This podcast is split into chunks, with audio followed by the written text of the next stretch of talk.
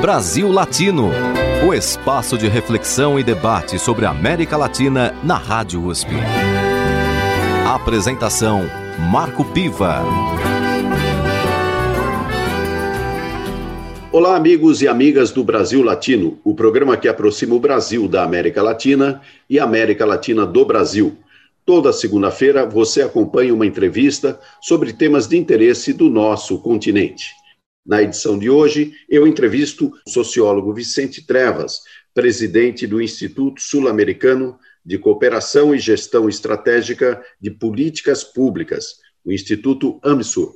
Vicente Trevas foi secretário de Assuntos Federativos da Presidência da República e secretário de Relações Internacionais e Federativas da Prefeitura do município de São Paulo. Muito bem-vindo ao Brasil Latino, Vicente Trevas. Quero saúdo essa bela iniciativa para nos aproximar dos nossos é, irmãos que compartilham conosco um destino comum.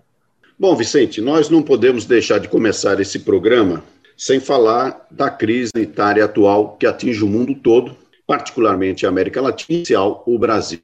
Como é que você está vendo esse cenário e quais são os impactos dessa crise? É, primeiro, é, reconhecer que o nosso país é, conduziu até agora é, de uma forma é, não razoável, eu diria criminosa, né, por parte do governo nacional, é, o enfrentamento da pandemia.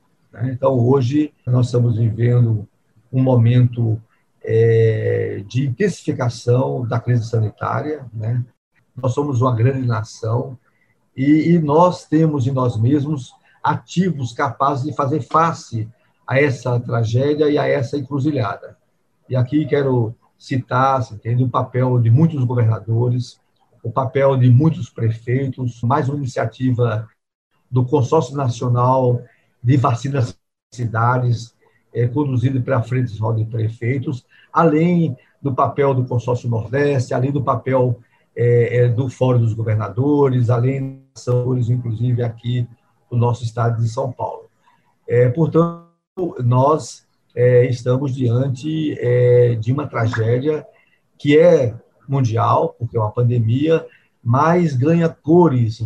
Por outro lado, também, é, ao olhar é, os nossos irmãos sul-americanos e latino-americanos, é, nós verificamos que o que aconteceu no Brasil poderia ser evitável, poderia ser diferente se nós tivéssemos adotado a postura que adotou o presidente Aníbal Fernandes, da Argentina, se nós tivéssemos é, a seriedade é, numa política estratégica sanitária, que inclusive está nos propondo e no curto prazo teremos missão é, de Cuba para essa agenda importante né?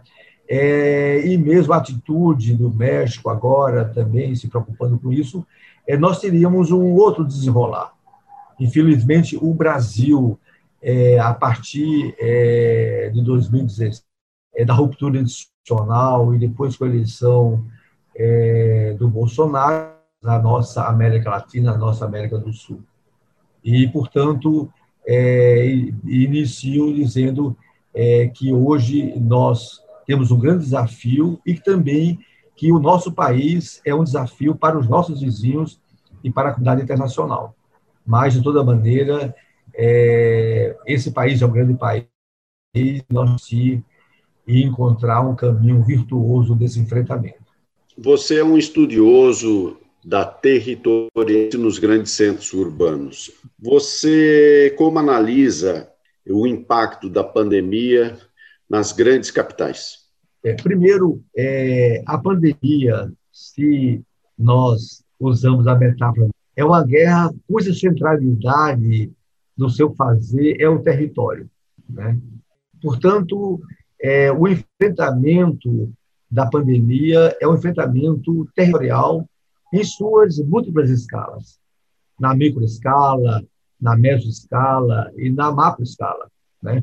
E como nós somos é, um país continental federativo, esse enfrentamento ele se dá na escala municipal, na escala estadual, na escala macro-regional. Nós somos um país continental de cinco macro-regiões, o Norte, o Nordeste, Sul-Sudeste. É, portanto, o enfrentamento é, é, da pandemia do coronavírus, essa dimensão territorial, ela encontra é, nos grandes territórios urbanos, que são as grandes cidades, é, um teatro de operação muito específico. Porque o que caracteriza as grandes cidades, primeiro, que elas estão em processo de conurbação. Elas, elas estão se aproximando de outras cidades. É, se eu cito São Paulo como uma grande cidade, que é, além de uma mega cidade, mas mesmo Campinas, que é uma, é uma grande cidade, mesmo Santos, São José do Campos, essas grandes cidades estão numa dinâmica é, metropolitana. Elas estão numa dinâmica é, territorial que vai além do seu é, espaço próprio, sua jurisdição territorial própria. Portanto, é, nós temos de entender primeiro é, essa nossa especificidade, que a pandemia é, vai se expressar e vai ser enfrentada é, por essas especificidades territoriais. E, infelizmente, nós não temos consolidado é, as governanças para essas grandes aglomerações urbanas, entende? Infelizmente, é, desde o final é, da metade dos anos 70 do século passado, 1974, 6, o Estado brasileiro vem tentando se entender não só como a configuração de três esferas de governo, o governo federal, o governo é, os governos estaduais os governos municipais, mas também essa dinâmica da metropolização, da conurbação urbana é, em escala mais ampla do que os próprios municípios. E, no entanto, de lá para cá, há mais de 50 anos, nós não conseguimos é, consolidar uma governança metropolitana. É, todas as tentativas que foram feitas né, é, sobre, primeiro ainda, a dinâmica do regime da ditadura militar, com a criação até o novo período que se abre com a Constituição de 88, desses movimentos, hoje eles se encontram no período, no período de desconstrução. Aqui no estado de São Paulo, nós desconstruímos, inclusive, as agências estatais que operavam, você entende, essa agenda metropolitana, como é o caso do Plaza. Não conseguimos consolidar a governança em cada uma das regiões metropolitanas e o nosso estado está cada vez mais. Nós temos mais de cinco regiões metropolitanas. E, portanto, é, nós estamos vivendo esse déficit de governança territorial. E um exemplo disso, é, que chama atenção e é agência desse tratamento, foi, por exemplo, a decisão do prefeito entrar feriados e ter é, uma espécie é, de lockdown envergonhado através desse grande, entre aspas, feri, feriadão. E o impacto que isso ia causar em outras dinâmicas. E foi a reação é, imediata dos prefeitos da Baixada Santista, que eles ficaram temerosos de que essa falta de uma governança macro-territorial pudesse estar intensificando o processo da velocidade da contaminação. Portanto, viu, Marcos, resumindo, eu diria é que nós temos de ter muita é, atenção e, e, muita inteligência é, sobre os diferentes teatros de operação contra a pandemia.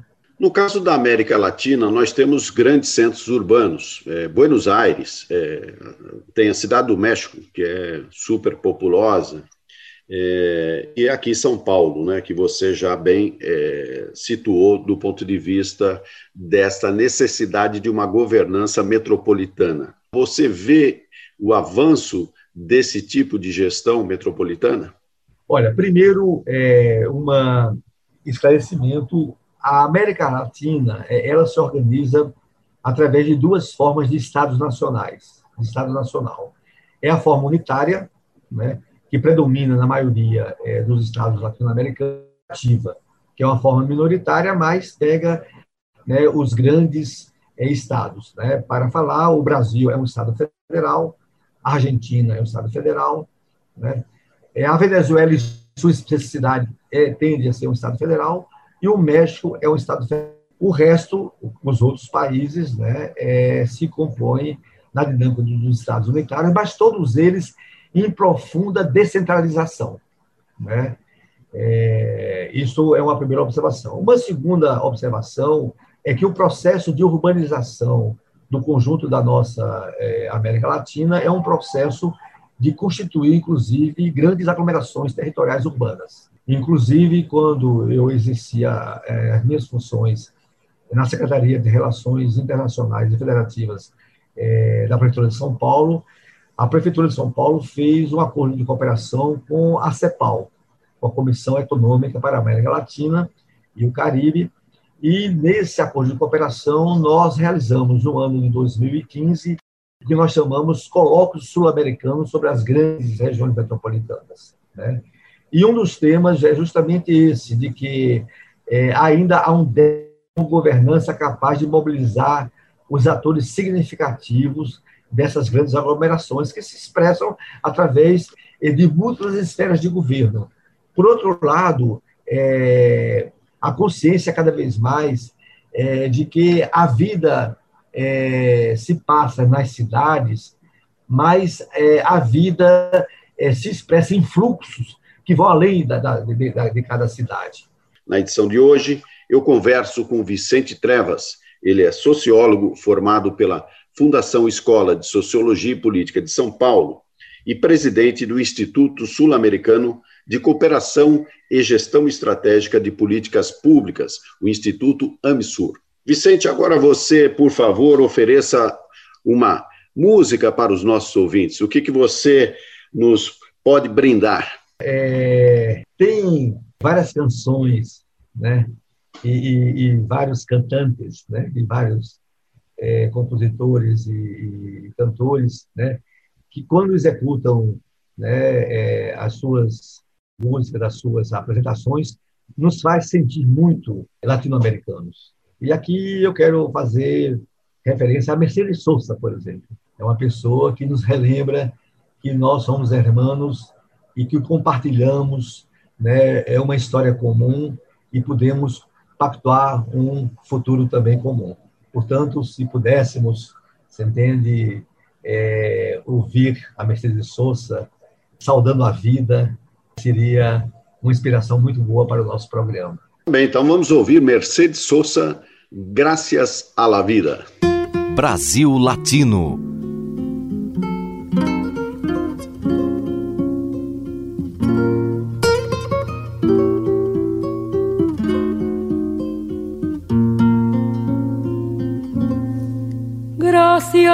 la vida que me ha dado tanto, me dio dos luceros que cuando los abro, perfecto distingo lo negro del blanco y en el alto cielo su fondo estrellado y en las multitudes del hombre que yo amo. Gracias a la vida que me ha dado tanto, me ha dado el oído que en todo su ancho graba noche y días, grillos y canarios martillos, turbinas, ladridos, chubascos y la voz tan tierna de mi bien amado. Gracias a la vida que me ha dado tanto, me ha dado el sonido y el abecedario con él las palabras que pienso y declaro, madre, amigo, hermano y luz alumbrando la ruta del alma del que estoy amando.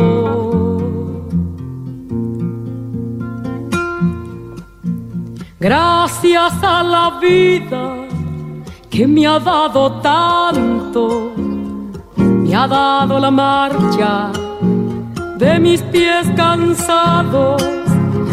Con ellos anduve ciudades y charcos, playas y desiertos, montañas y llanos, y la casa tuya, tu calle y tu patio.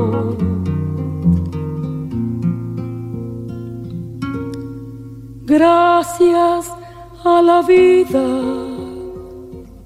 que me ha dado tanto, me dio el corazón que agita su marco. Cuando miro el fruto del cerebro humano, cuando miro el bueno tan lejos del malo, cuando miro el fondo de tus ojos claros. Gracias a la vida que me ha dado tanto, me ha dado la risa y me ha dado el llanto. Así yo distingo dicha de quebranto, los dos materiales que forman mi canto y el canto de ustedes que es el mismo canto y el canto de todos que es mi propio canto. Gracias a la vida.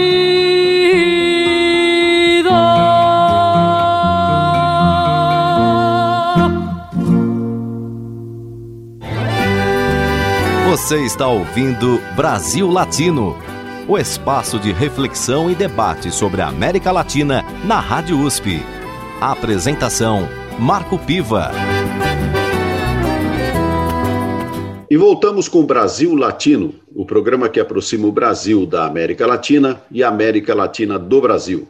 Toda segunda-feira, 5 da tarde, você acompanha uma entrevista sobre temas de interesse do nosso continente e do nosso país. Na edição de hoje, eu converso com Vicente Trevas. Ele é sociólogo formado pela Fundação Escola de Sociologia e Política de São Paulo e presidente do Instituto Sul-Americano de Cooperação e Gestão Estratégica de Políticas Públicas, o Instituto AMSUR. Vicente, no bloco anterior, nós falávamos bastante sobre o impacto da crise sanitária, da pandemia, sobre as grandes conglomerações urbanas, ou seja, as regiões metropolitanas, é, como que isso tem um volume é, bastante forte na vida e na qualidade das pessoas. E isso ainda vai ser processado, ou seja, nós não sabemos ainda muito bem como que isso vai terminar. Nós sabemos como começou, sabemos como está, mas ainda não sabemos como isso vai ficar. Do ponto de vista do auxílio àquelas pessoas mais vulneráveis, como é que você está vendo é, esse tipo de ajuda, tanto no Brasil como na América Latina? Primeiro, é, a pandemia não só é, nos ameaça como a crise sanitária, né, mas ela acelerou outras crises que nossa sociedade, nossa sociedade já viviam. Né? Nós não podemos é, esquecer que nós, é, América Latina, nós somos uma sociedade, somos sociedades, somos estados, nações, é, marcadas por várias questões que a pandemia acelerou. Uma delas, a desigualdade. É, nós somos uma das regiões mais desiguais do mundo, América Latina. Né? E a pandemia acelerou essa desigualdade. Né? É, ela acelerou essa desigualdade e que essa aceleração, hoje, nós temos indicadores dela. Quem é mais contaminado, é, qual é a letalidade, sobre quem ela é, é ocorre, né? É, as, as possibilidades ou não de enfrentamento, entende, da, da exigências para enfrentar uma pandemia, né?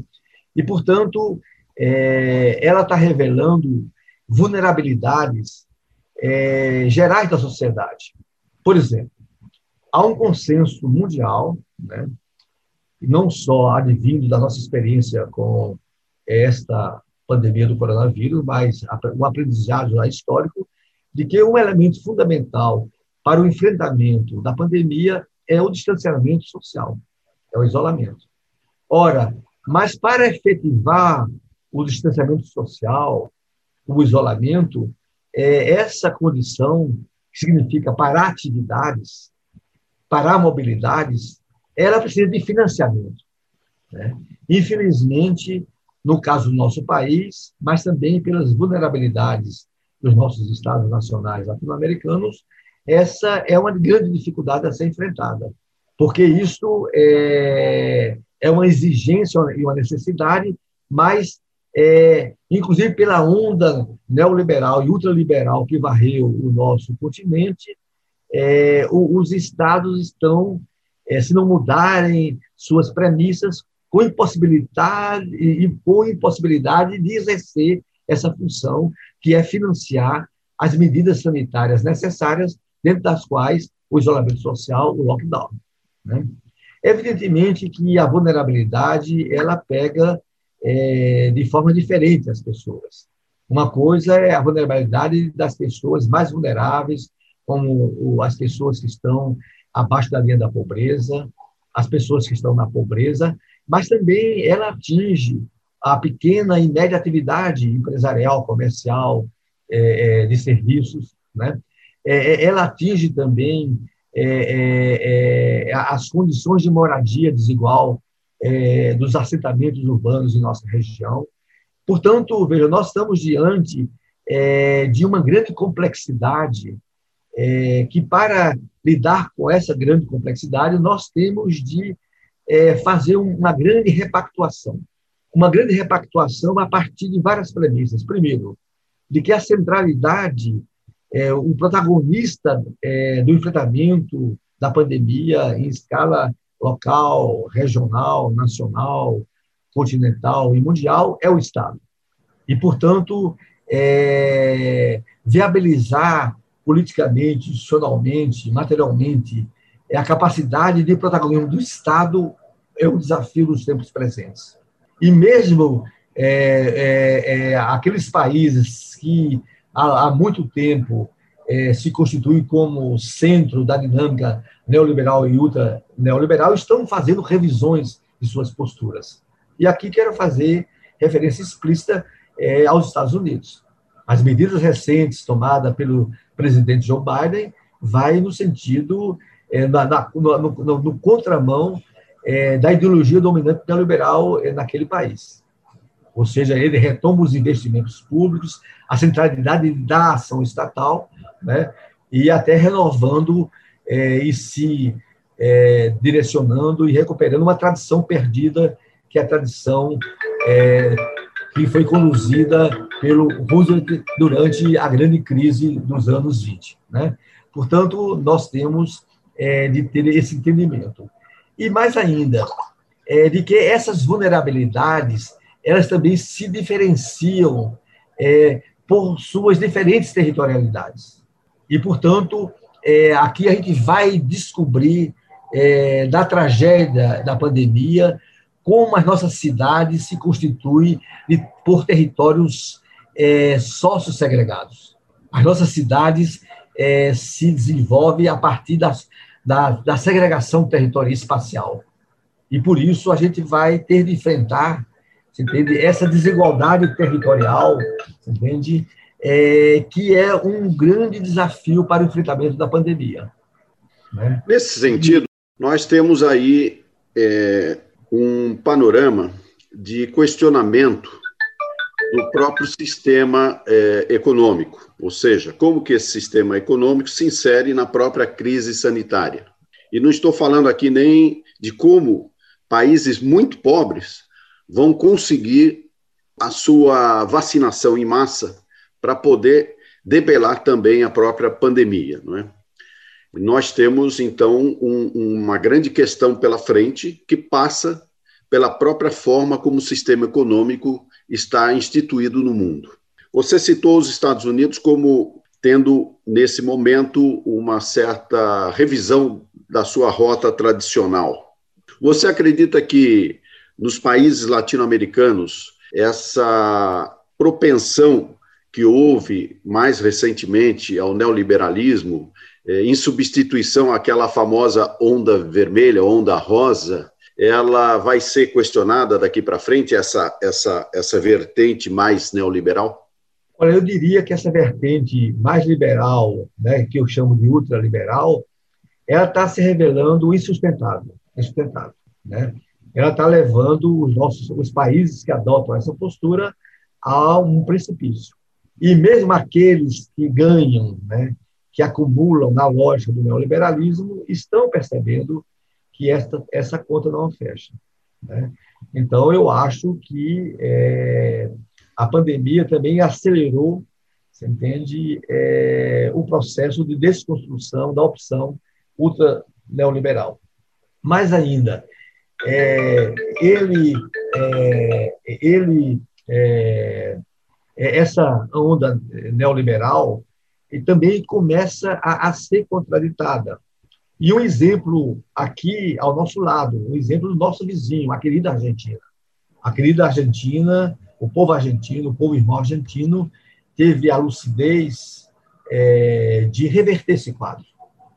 E nós temos hoje um governo na Argentina que retoma todo um projeto de construção da nossa integração sul-americana e que desde o início, em relação, em, em relação a, é, a, em relação à, à, pandemia, tem adotado uma atitude muito forte, muito forte, né?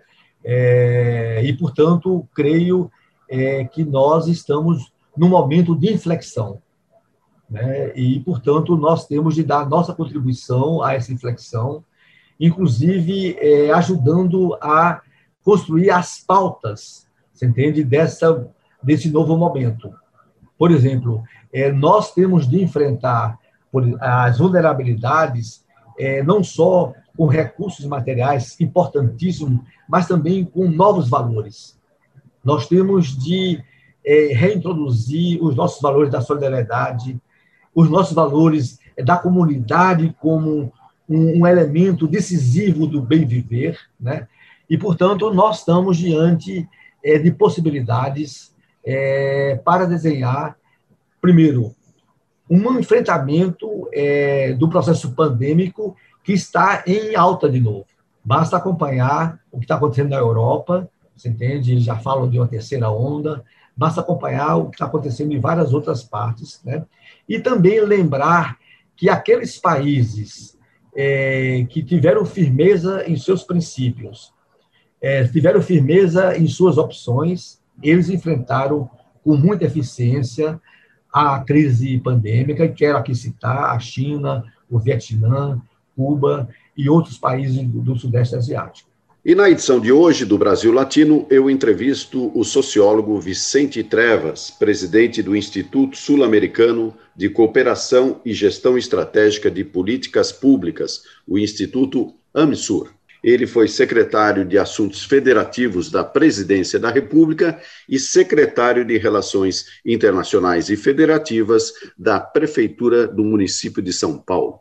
Vicente, agora você pode oferecer mais uma música para os nossos ouvintes? Então, é quando nós falamos é, da América Latina, né, é, desse grande nosso processo de colonização, descolonização, independência, e luta pelo desenvolvimento, é, nós temos de sempre reverenciar é, um grande povo, né?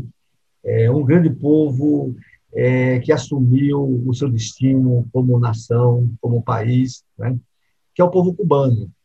E que nós, brasileiros, inclusive, estamos entendendo o que significou, pela ausência hoje, da grande solidariedade sanitária que obtivemos é, de Cuba através do programa Mais Médicos. Né?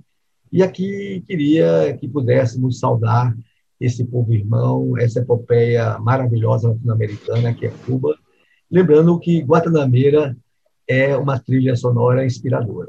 Muito bem, então vamos ouvir Guantanameira com Célia Cruz. Brasil Latino.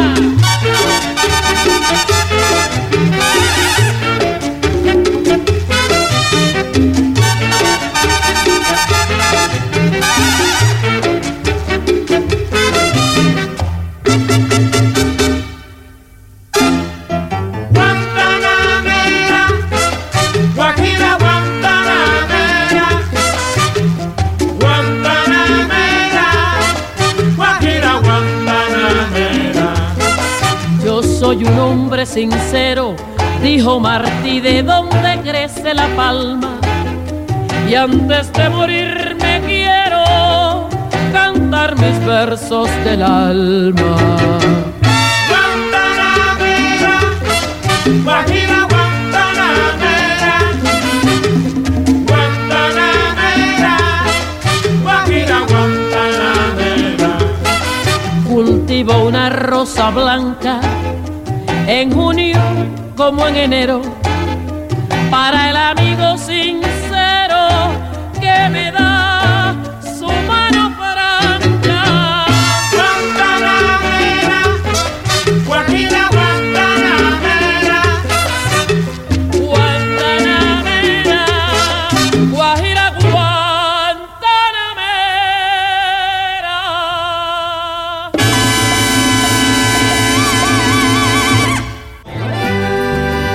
Você está ouvindo Brasil Latino, o espaço de reflexão e debate sobre a América Latina na Rádio USP. A apresentação: Marco Piva. E chegamos ao último bloco do Brasil Latino, o programa que aproxima o Brasil da América Latina e a América Latina do Brasil. Toda segunda-feira você acompanha uma entrevista com um tema de interesse do nosso continente. E não deixe de seguir as nossas redes sociais. Nós estamos com os nossos programas disponibilizados nas plataformas de áudio e também no Facebook. Você pode colocar lá Brasil Latino, BR Latino, também e acessar as nossas notícias, fazer seus comentários. Dê uma curtida aí no nosso programa, que isso é muito importante para a gente fortalecer a ideia de um grande continente. Na edição de hoje, eu converso com o sociólogo Vicente Trevas, presidente do Instituto Sul-Americano de Cooperação e Gestão Estratégica de Políticas Públicas, o Instituto AMSUR. Vicente Trevas foi secretário de Assuntos Federativos da Presidência da República e secretário de Relações Internacionais e Federativas da Prefeitura do município de São Paulo.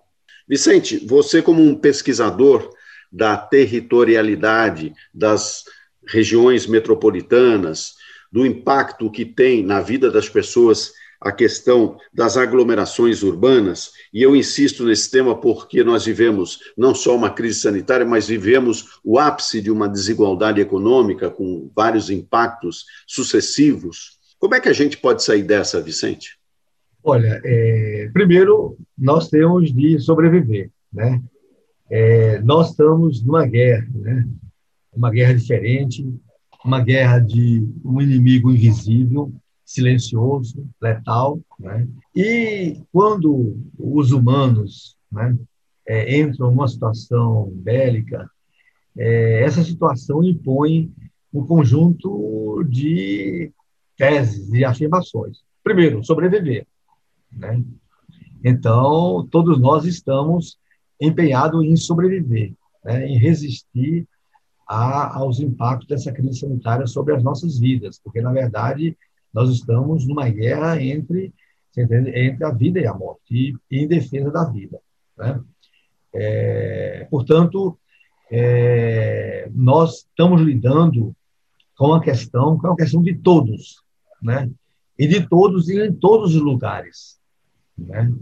É, e talvez tenhamos de aprender com as mensagens é, que essa pandemia do coronavírus está trazendo, de que ela pode ser o anúncio apenas é, de uma primeira guerra.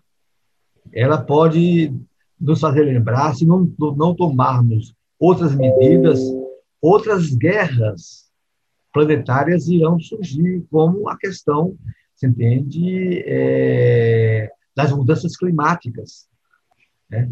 como a questão é, do aprofundamento é, das desigualdades, que é fator, inclusive, de epidemias. Né? E, portanto, é, essa é uma primeira consideração. Né? É que nós temos de ter uma compreensão que nós estamos numa, num momento crucial das nossas vidas. E quando nós, humanos, vivemos situações limites, e estamos vivendo situações limites, é o momento de nós nos revermos os nossos valores, os nossos entendimentos, as nossas apostas, os nossos projetos. Né?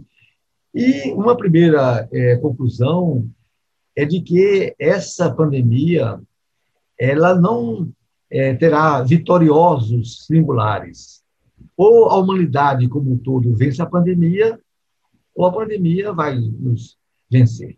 Portanto, todas essas divisões entre países ricos, países pobres, entre classes sociais, é, não haverá é, isolamento social exclusivo para as elites. Aliás, elas, elites, estão aprendendo isso. Entende? Elas achavam que estavam protegidas pelo seu sistema sanitário privilegiado e tudo isso está ruindo como castelos de areia. Né? Então, primeiro que nós temos de enfrentar como comunidade humana, é, como continente, como países, como é, cidades, é, é, é esses desafios. Né? E para isso, veja, nós temos de é, enfrentar e superar é, vários empecilhos.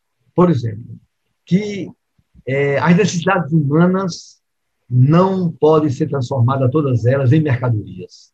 E, portanto, é, nós temos de sair dessa pandemia com uma noção pactuada de bem público, de bem comum. A saúde é, é um bem público, é um bem comum. A vacina é um bem comum, é um bem público, e assim por diante. Né?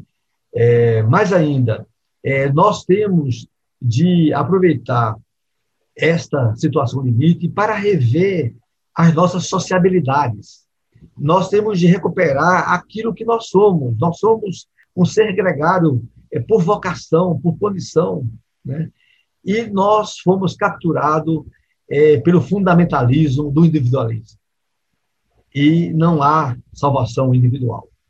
Ou seja, a nossa condição coletiva é a premissa para enfrentar a guerra na qual nós estamos imersos. Né? E claro que eu estou falando de uma forma abstrata, mas depois nós vamos ter de decompor tudo isso. Decompor na minha cidade, no meu bairro, é, é, é, é nos locais de moradia, nos locais de trabalho, nos espaços públicos, né? e nas condutas individuais. Então, veja, é inaceitável, você entende, certos procedimentos, no momento que é convicção crescente de que nós temos de enfrentar, os, ter o isolamento para. Qual é o papel do isolamento hoje no curto prazo? É reduzir a velocidade da contaminação.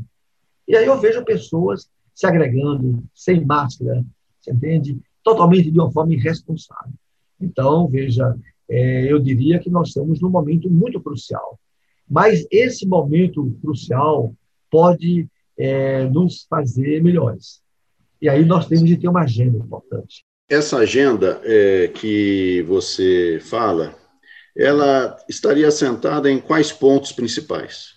Olha, primeiro, é, durante né, a, a, nossa entrevista, e você, é, como bom entrevistador, chamou muita atenção para a dimensão da territorialidade, e aqui eu afirmei, veja, que o que caracteriza o enfrentamento da pandemia é a centralidade no território do combate a ela, a pandemia, né?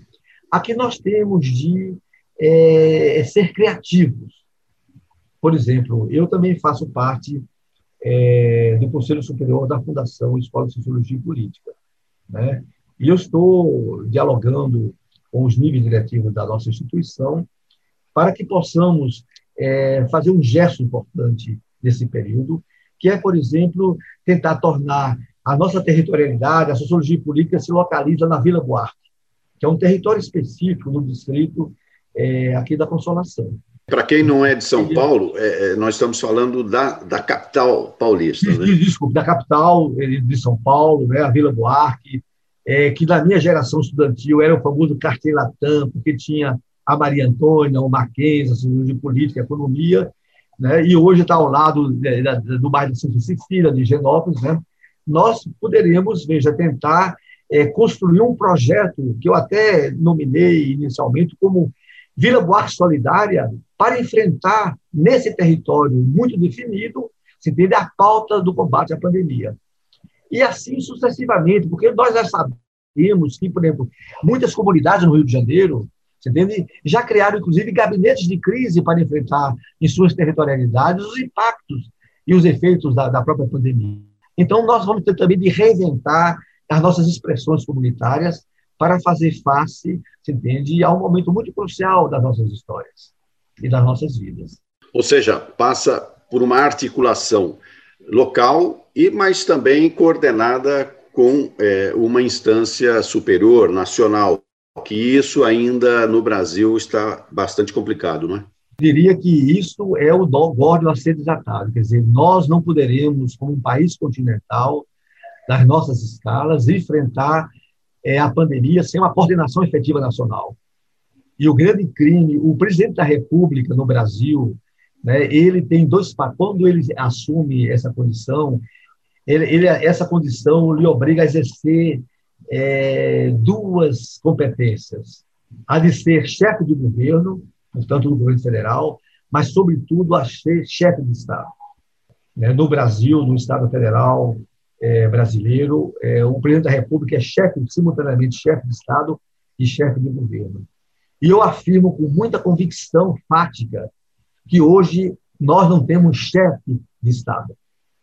O Estado brasileiro está sem chefia, porque o presidente da República só opera na loja do seu governo, da sua esfera de governo, do governo federal e, portanto, inclusive é, disputando, quer dizer, em oposição às outras esferas de governo que, que constituem a nossa República Federativa. Portanto, quero sublinhar o que o senhor observou, que é urgente desatar esse nó.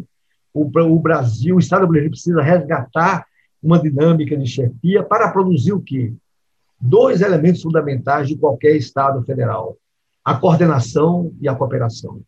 Sem coordenação e cooperação, o Estado brasileiro, que é o Estado federal, insisto, não terá potência necessária para enfrentar a dimensão da tragédia que estamos vivendo nos dias atuais.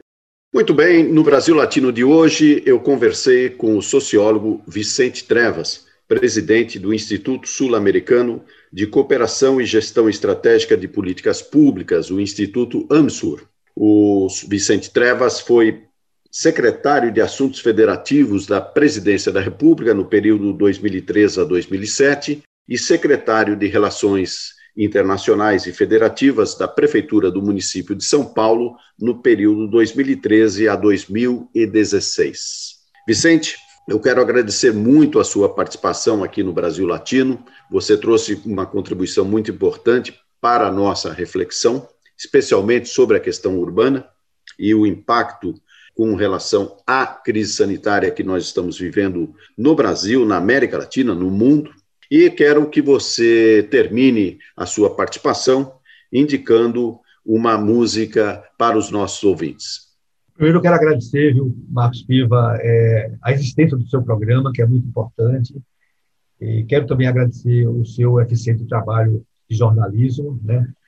E é, eu quero finalizar também é, assumindo minha dupla condição de latino-americano e também de sul-americano. Porque, embora a nossa dimensão latino-americana é real, é necessária, nós também temos uma outra condição específica, que é a nossa condição sul-americana. em termos de geopolítica, em termos de espacialidade, em termos de projetos compartilhados. Né? E, para, e, e, a nossa construção da nossa sul-americanidade, né, é, ela passa por uma relação muito forte com os hermanos, com os nossos queridos irmãos argentinos, né, que são parceiros fundamentais, é, são parceiros estratégicos na construção da nossa América do Sul, é, que começou um, um, um consistente caminhar é, reforçando o Mercosul, criando a Unasul, e tudo isso foi interditado por uma contra-revolução continental. E para homenagear né, essa irmandade e, e, essa lembrança, nada como o mestre Piazzolla. O mestre Piazzolla é, toca a nossa alma argentina brasileira e sul-americana.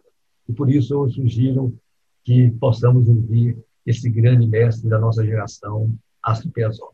Muito bem, então vamos encerrar o Brasil Latino de hoje com Astor Piazzolla interpretando Adiós Nonino, que aliás ele mesmo considera sua grande obra-prima. Foi feita em homenagem ao seu pai, que era tratado como nonino quando seu pai estava no leito de morte, ou seja, uma música que realmente trouxe a inspiração total desse grande gênio da música argentina, latino-americana e mundial, Astor Piazzolla. Então vamos de Adiós Nonino. Brasil Latino.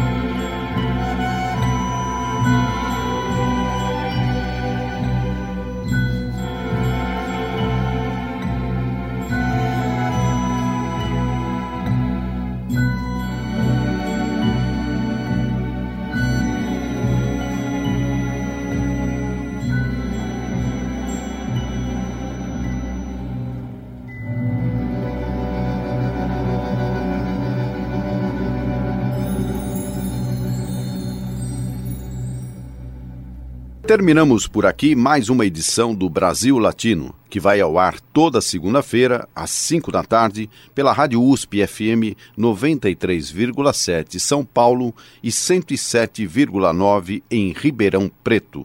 Nosso programa tem a produção de áudio de Benê Ribeiro, produção de Alexandre Veiga, assistente de produção Ítalo Piva e curadoria musical Carlinhos Antunes. Você pode ouvir todas as edições do Brasil Latino em formato de podcast em soundcloud.com brlatino e também nas principais plataformas de áudio. Acompanhe conteúdos exclusivos na nossa página no Facebook. Basta procurar por Brasil Latino.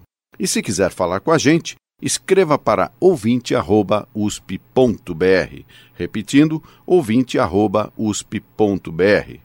O Brasil Latino fica por aqui e eu espero sua audiência em nossa próxima edição. Um abraço latino-americano e até lá.